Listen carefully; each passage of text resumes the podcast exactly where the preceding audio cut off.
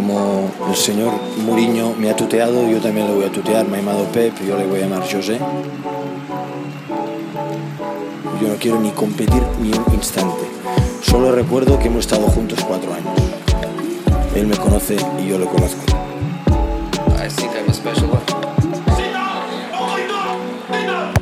Olá, viva, sejam todos muito bem-vindos a mais um episódio do Mourinhos versus Guardiolas, um podcast trazido pelo Boa na Rede. No episódio de hoje vamos falar sobre o Porto Sporting, jogo que acabou com uma vitória gorda dos Dragões por 3 bolas a 0 no estádio do Dragão. Antes disso, só relembrar a toda a malta que nos está a assistir para passarem nas nossas redes sociais, é só pesquisarem por Boa na Rede, de certeza absoluta que nos encontram.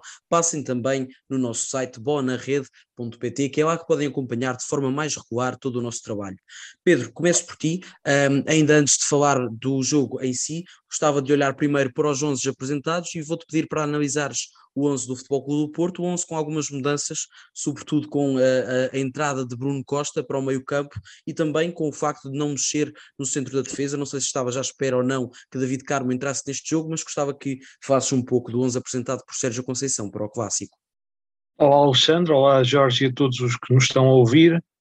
Um, começando pela, pela última questão, Alexandre, não esperava alterações, até porque uh, pela, pela estabilidade defensiva que o Porto tem apresentado e até pelo golo que Marcano fez uh, decisivo frente ao Vizela, não esperava alterações. Espero que a médio prazo um, acabe por David Carmo ser o, uh, o titular e, e viu-se mesmo neste jogo em, em Alvalade até a situação do, do Fatal em que ele fica isolado e o Diogo Costa uh, defende a bola que Marcano uh, fisicamente e, e, em termos também de mobilidade não tem as, mesmas, as mesmas qualidades que David Carmo e fez diferença em alguns lances, acabou por não fazer diferença no jogo, mas uh, notou-se, notou-se, um, notou-se em alguns lances. Uh, relativamente à questão das, um, das, das, alterações a nível do meio campo, um, parece-me que, que, ficou melhor uh, a questão, a saída forçada de, de por, por lesão acabou por, por permitir a titularidade de Bruno Costa, que apesar de não ter sido um, um elemento muito ativo no jogo do Porto, Uh, é um elemento que contribui mais uh, na construção do que Gruitch, que é um elemento essencialmente para destruir o jogo do, do adversário, e, um, e foi, foi um elemento um, eh, discreto, mas que acaba por, por, por ajudar, um, principalmente na, na, segunda parte, ao, hum, ao, ao, ao, à vitória do, do Porto. Uh, obviamente também um, aqui uh, a questão da, da, da, da, da não titularidade de Danny Holder foi, um, parece-me que, que, que, que, se justifica uh, perfeitamente. Acho que um, faz mais sentido hum, a entrada de, de, Otávio no 11 e, e, e viu-se a diferença que, que, que, traz ao, ao ataque do Porto, até à questão de, da dinâmica ofensiva que o Porto, que o Porto tem e que causa dificuldades eh, nos eh, adversários.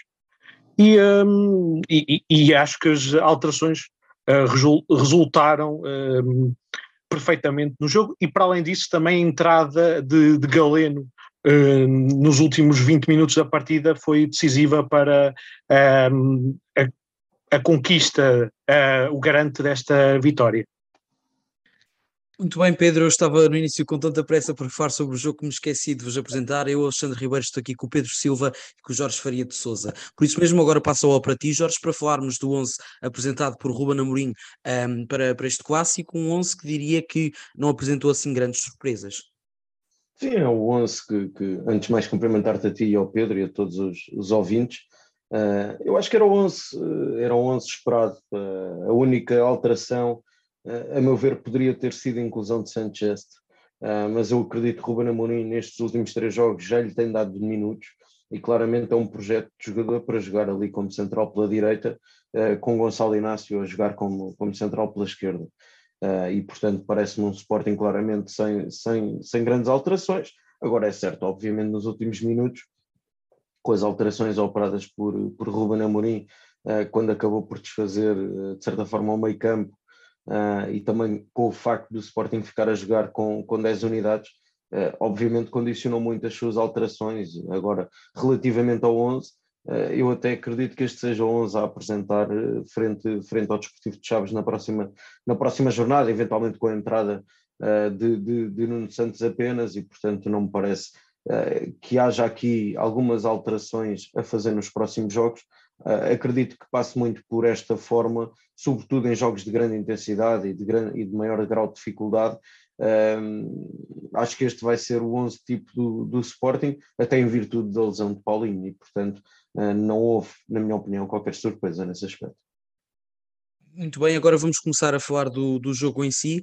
Um, Pedro, volto a passar para ti. Um, o Sporting até, na minha opinião, nem entrou mal, mas podemos dizer que até ao gol do Porto, o Porto está a dominar quase por completo a partida. Concordas com esta análise? Eh, parece-me que, que, que, sim, o Porto estava a controlar a partida, mas eh, o Sporting teve a, a primeira grande oportunidade no jogo por, por Morita, que proporcionou uma, uma boa defesa a, a Diogo Costa. Uh, apesar de do Porto estar uh, mais a controlar o jogo a, a meio campo, eh, não estava a conseguir, em termos individuais, desequilibrar no ataque e um, só mesmo perto do, uh, do final do primeiro tempo, com, com, o primeiro gol e também com a abordagem do, do guarda-redes do Sporting, que uh, pode, vamos com certeza falar a seguir, um, conseguiu desequilibrar a partida, porque apesar do Porto, concordo contigo, estar a controlar melhor o jogo a meio campo, uh, o Sporting teve a melhor oportunidade e estava, e, e era um jogo que poderia dar para qualquer um dos lados. Jorge, do, depois do gol sofrido na primeira parte, parece que foi o ideal para o Sporting, porque o Sporting acordou e, na minha opinião, teve uh, havia o seu melhor período do jogo depois de sofrer o gol uh, de Evan Nilsson. Sim, mas eu, eu, eu, tenho que dizer, eu tenho que dizer aqui algumas coisas relativamente ao jogo. Uh, e não é no nosso hábito, na, na bola na rede, fazê-lo, uh, mas eu acho que ontem, mais uma vez, assistimos a uma equipa de arbitragem que não deixou jogar, condicionou muito o jogo, na minha opinião, a amostragem de cartões amarelos, até em algumas faltas absolutamente normais, condicionou muito o jogo de ambas as equipas, e aqui não, não vou fazer qualquer, qualquer distinção. No lance que o, que o Pedro falava, que é claramente a melhor oportunidade do jogo até o gol do Futebol Clube do Porto, uh, a verdade é que há penalti por marcar a favor do Sporting e aí provavelmente o jogo teria Uh, teria outra história, porque uh, Morita, e o mesmo se coloca no lance do gol, ou seja, se Evanilson não tivesse feito gol, provavelmente seria assinalado penalti a favor do Futebol Clube do Porto. Um, Morita não fazendo gol, parece-me que há claramente penalti sobre Marcos Edwards na, na, área do Futebol Clube do Porto. E há uma agressão sobre, sobre e há mais uma agressão de Pep. Um, e eu lamento muito dizer isto, porque é um jogador que eu admiro muito, fez uma carreira internacional brilhante, uh, ao serviço da seleção é um dos imprescindíveis para Fernando Santos, mas, mas é um jogador que na Liga Portuguesa, uh, a quem tudo é permitido, nunca é expulso, uh, por, por um, agressões mais ridículas e grosseiras que faça. E, portanto, mais uma vez, ontem houve uma equipa de arbitragem do Estádio do Dragão que não teve coragem de ser imparcial e de, e de mostrar os cartões, em algumas ocasiões, mostrou cartões que não devia mostrar e não expulsou o Pep porque não teve coragem. Claramente falta de coragem. E depois, uh, sinceramente, é mais uma equipa de arbitragem portuguesa que não deixa jogar. E nós vemos uh, uh, jogos de outros campeonatos em que os árbitros têm critério largo. Não estão sempre a parar o jogo, não estão sempre a quebrar o, ritmo de jogo. E, portanto, em suma, acho que, estive, acho que estiveram em campo duas das melhores equipas portuguesas da Liga Portuguesa. tinha tudo para ser um grande jogo de futebol e eu acho que a equipa de arbitragem não teve, não teve ao seu nível. Quanto ao resto, acho claramente que, que o Sporting entrou bem na partida, uh, acaba por depois ser de certa forma um pouco maniatado nos últimos 20 minutos da, da primeira parte uh, pela pressão do Futebol Clube do Porto. O Futebol Clube do Porto foi inteligente na medida em que percebeu onde é que tinha que pressionar a equipa de Sporting, uh, mas por outro lado, depois no início do segundo tempo estava a fazer uma, uma, um bom início de, de, segunda parte, as melhores oportunidades até são do Sporting, e portanto, apesar de ser uma vitória absolutamente justa, obviamente quando estamos a falar de uma vitória por três bolas a zero, não há grande coisa a dizer, mas a verdade é que se o Sporting tivesse sido tão eficaz quanto o Futebol Clube do Porto foi, teria, teria conseguido outro, outro resultado no Estádio do Dragão, porque mesmo depois do 2 a 0 e do Sporting ficar a jogar com 10, a verdade é que tem logo imediatamente a seguir fatal na cara do gol que acabou por não conseguir fazer. Ainda na primeira parte, Coates, uh, num lance muito perigoso, o Diogo faz mais uma grande defesa. Uh, e só para termos ideia, remates enquadrados, o Foco do Porto vence 3-0, faz 5 remates enquadrados e o Sporting tem 4.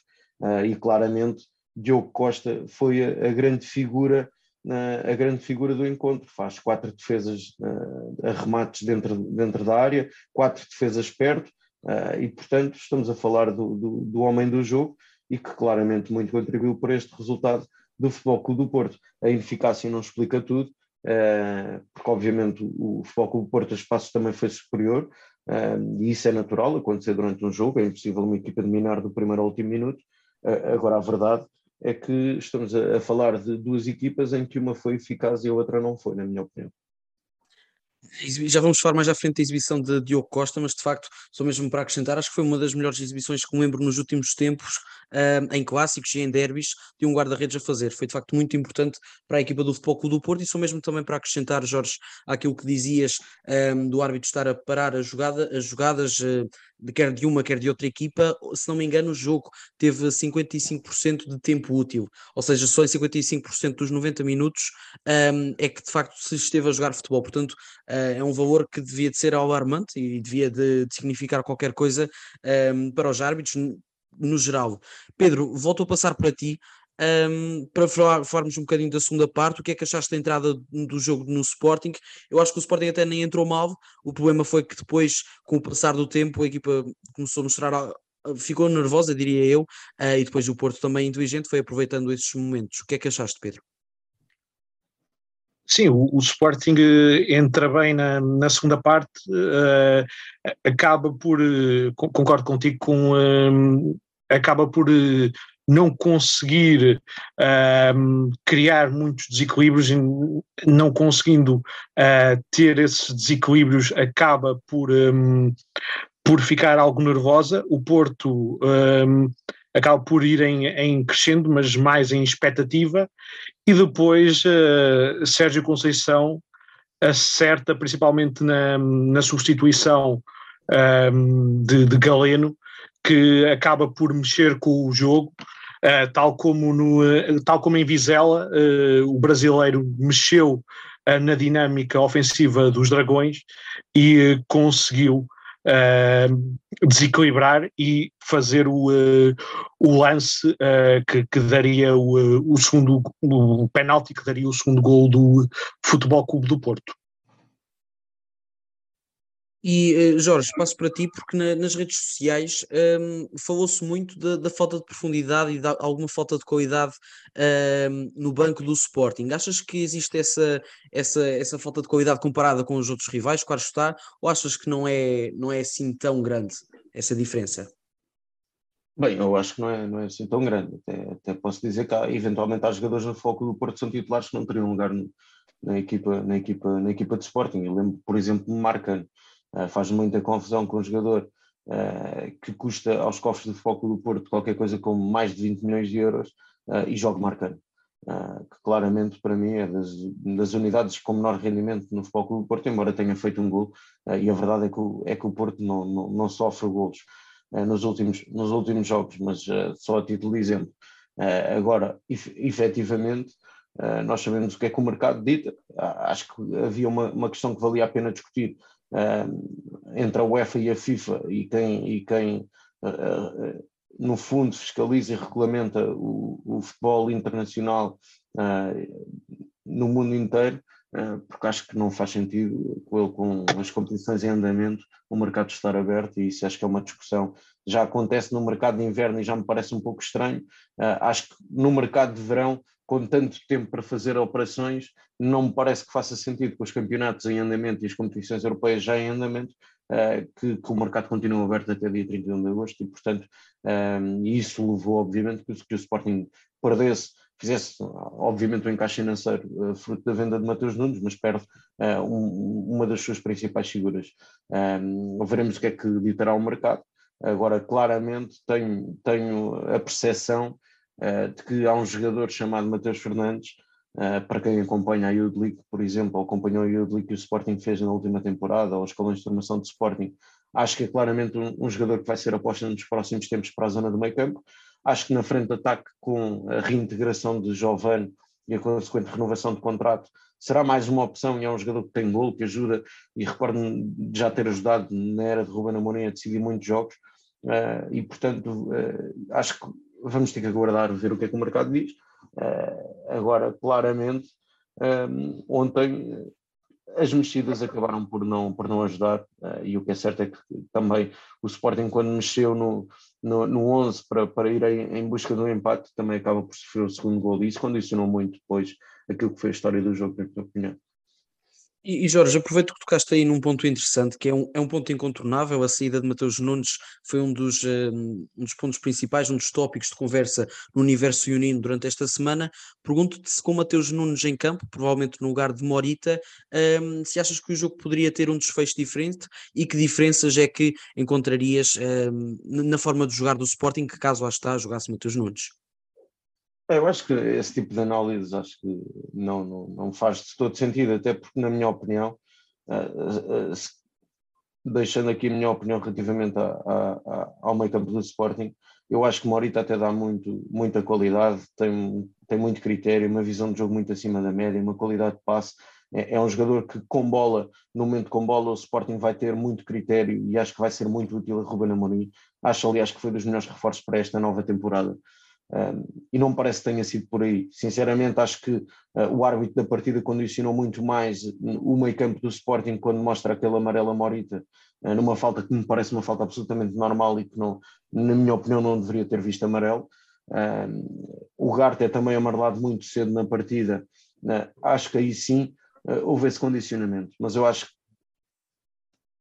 agradecer, enquanto Sportingista, agradecer tudo o que o Mateus deu, Uh, que Mateus serve de exemplo para todos os jovens que até jogam ainda na Distrital e que não estão num contexto uh, de, de, de, dos grandes clubes com maior tradição no futebol de formação. E acho que o Mateus vem mostrar que quem trabalha, quem sonha, quem luta uh, pode chegar ao topo. Foi campeão nacional pelo Sporting, jogou a Liga dos Campeões, chega à Premier League, chegou à Seleção Nacional, desejar as maiores felicidades ao Mateus, mas eu acho que esse tipo de análise não parece que faça sentido, porque são as leis do mercado, o Sporting também fez um encaixe uh, financeiro muito significativo um, ehm, e eu acho que, que uh, o Morita, aliás, como diziam ontem Ruben Amorim, Morita e o Garte vão melhorar muito a jogar juntos e vão ajudar o Sporting esta época. Muito bem, Pedro, passo para ti para falarmos de, de, um assunto que estávamos a tocar há pouco, que é o Diogo Costa, um, ehm, de facto tem-se vindo a, a, afirmar como um, um excelente guarda-redes no panorama europeu, concordas? Sim, e, e sem dúvida este jogo um, do que me recordo, parece-me ter sido o jogo em que ele foi mais decisivo uh, a jogar na, na equipa um, principal.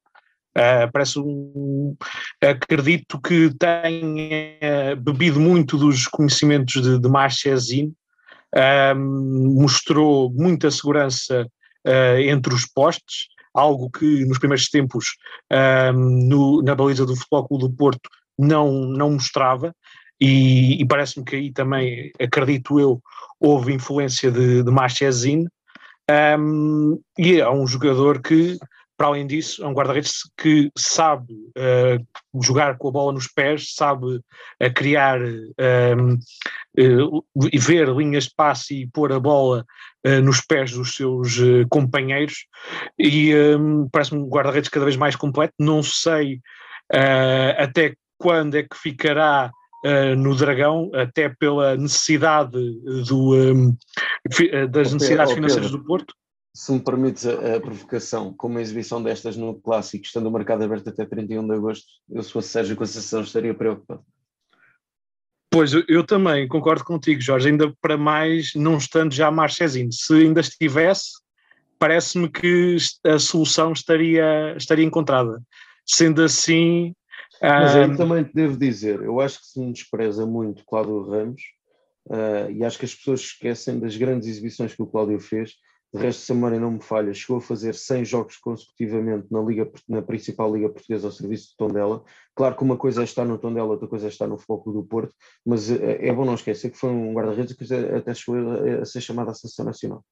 Eu, eu, concordo contigo, Jorginho, e, e também fez muita confusão ele ter sido o terceiro guarda-redes na época anterior. Um, agora acho que uh, se Diogo Costa, por acaso, um, sair, que, que uh, para já parece muito improvável, uh, o Porto terá que ir ao mercado para haver um concorrente para, para Cláudio Ramos para, para segundo guarda-redes, sem dúvida que Cláudio Ramos, pela segurança que demonstrou em Tondela, é mais do que suficiente.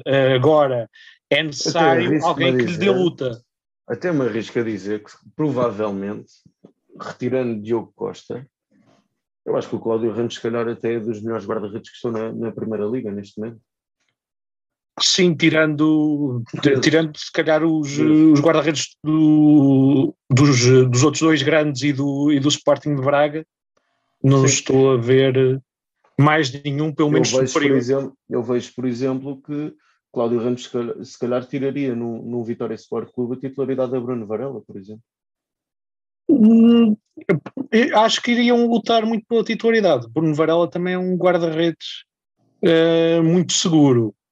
Uh, mas uh, obviamente que o Porto teria que ir ao mercado. Um, agora, concordo contigo no sentido que ele não foi valorizado, principalmente no ano passado, ao ser eh, terceiro guarda-redes. Foi um desperdício. Tal como o Marchesin ser, uh, estar no banco.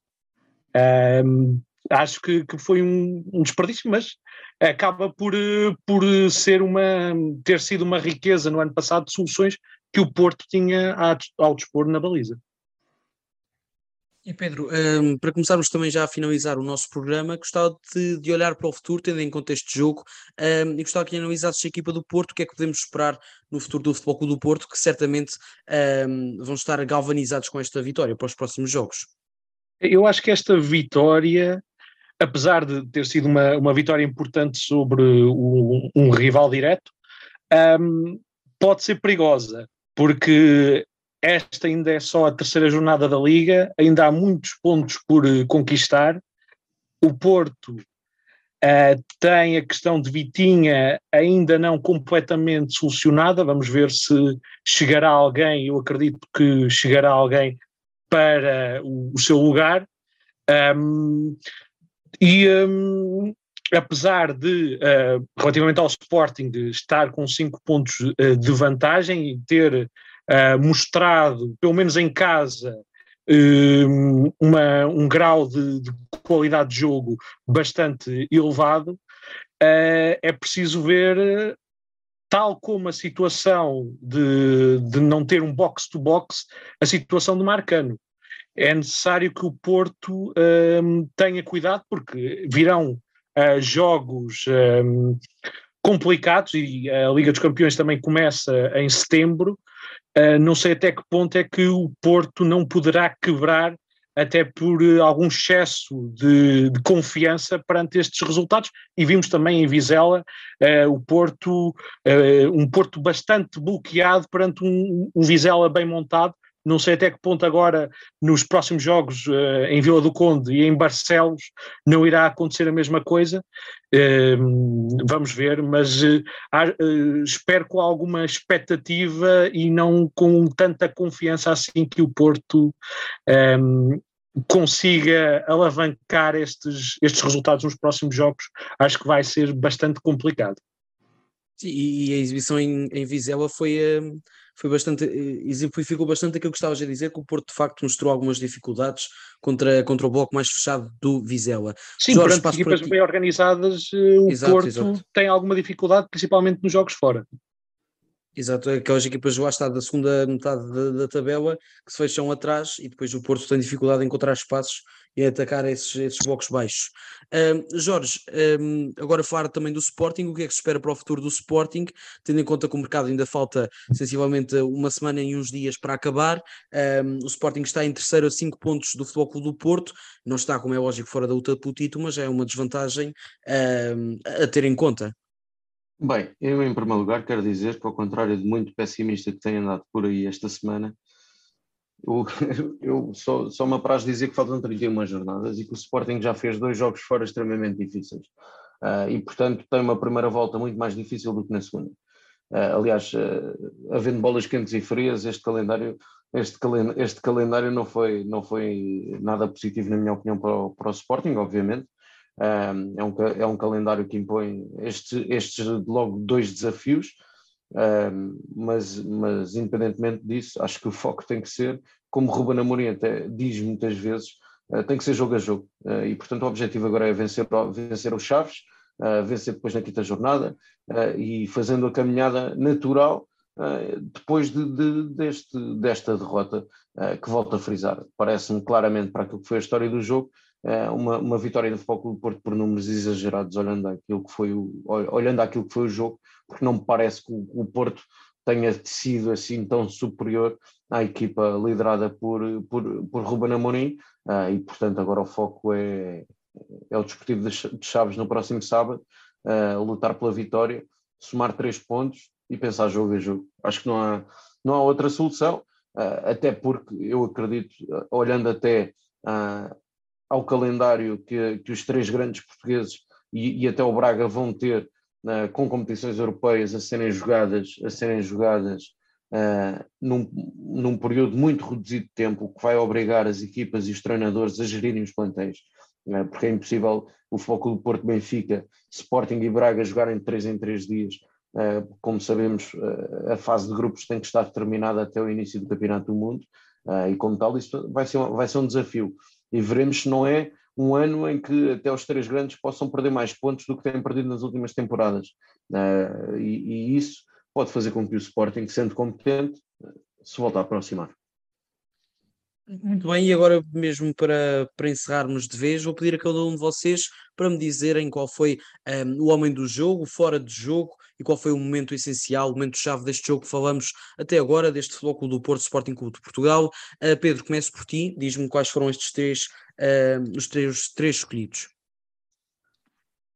A figura do jogo, um, considero que Uribe deu estabilidade ao meio-campo, não, não, não se fez sentir a, a falta de, de Gruitch, conseguiu dominar uh, o jogo a, a meio-campo, fez um gol. E, uh, para além disso, uh, ao contrário do seu parceiro habitual de, de setor, como é um jogador que tem maior qualidade de passe e de visão de jogo, também foi importante nesse aspecto. O fora de jogo, aqui destaco o guarda-redes do Sporting, que é sem dúvida um dos melhores guarda-redes uh, da liga, mas aqui principalmente nas saídas do, entre os postes mostrou muito pouca segurança e acabou por uh, levar aos, aos gols da equipa do, um, do Futebol Clube do Porto. Um, e o lance, o, o, momento do jogo, uh, para mim, é a expulsão de, de Porro, acaba por uh, dar o penalti que leva ao segundo gol do Futebol Clube do Porto e acaba por o Sporting ficar limitado em termos uh, de soluções e a partir daí acabou por a vitória ficar praticamente entregue aos Dragões. Jorge, para dares o pontapé final, também te peço o fora de jogo, a figura de jogo e o momento de jogo. Olha, a, a, a, figura do jogo, na minha opinião, foi o Diogo Costa, porque foi, demonstrou claramente ser o guarda-redes de equipa grande.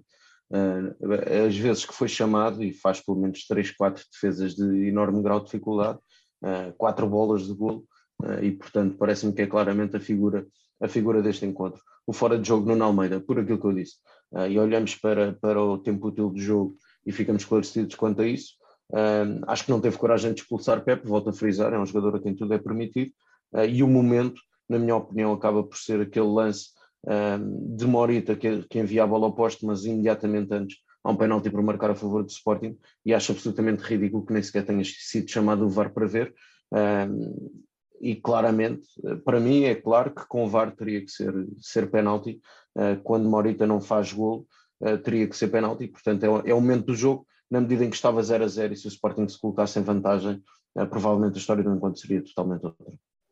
Muito bem, da nossa parte por hoje é tudo. Muito obrigado a ti, Pedro, e a ti, Jorge, por me terem feito companhia nesta é. cerca de meia hora que estivemos aqui a falar sobre o Futebol Clube do Porto Sporting, jogo que acabou com uma vitória do Futebol Clube do Porto por 3 bolas a 0. Resta-nos agradecer a toda a malta que nos assiste, pedir também para passarem nas nossas redes sociais e para passarem no nosso site bonarrede.pt. Da nossa parte é tudo, muito obrigado e até à próxima.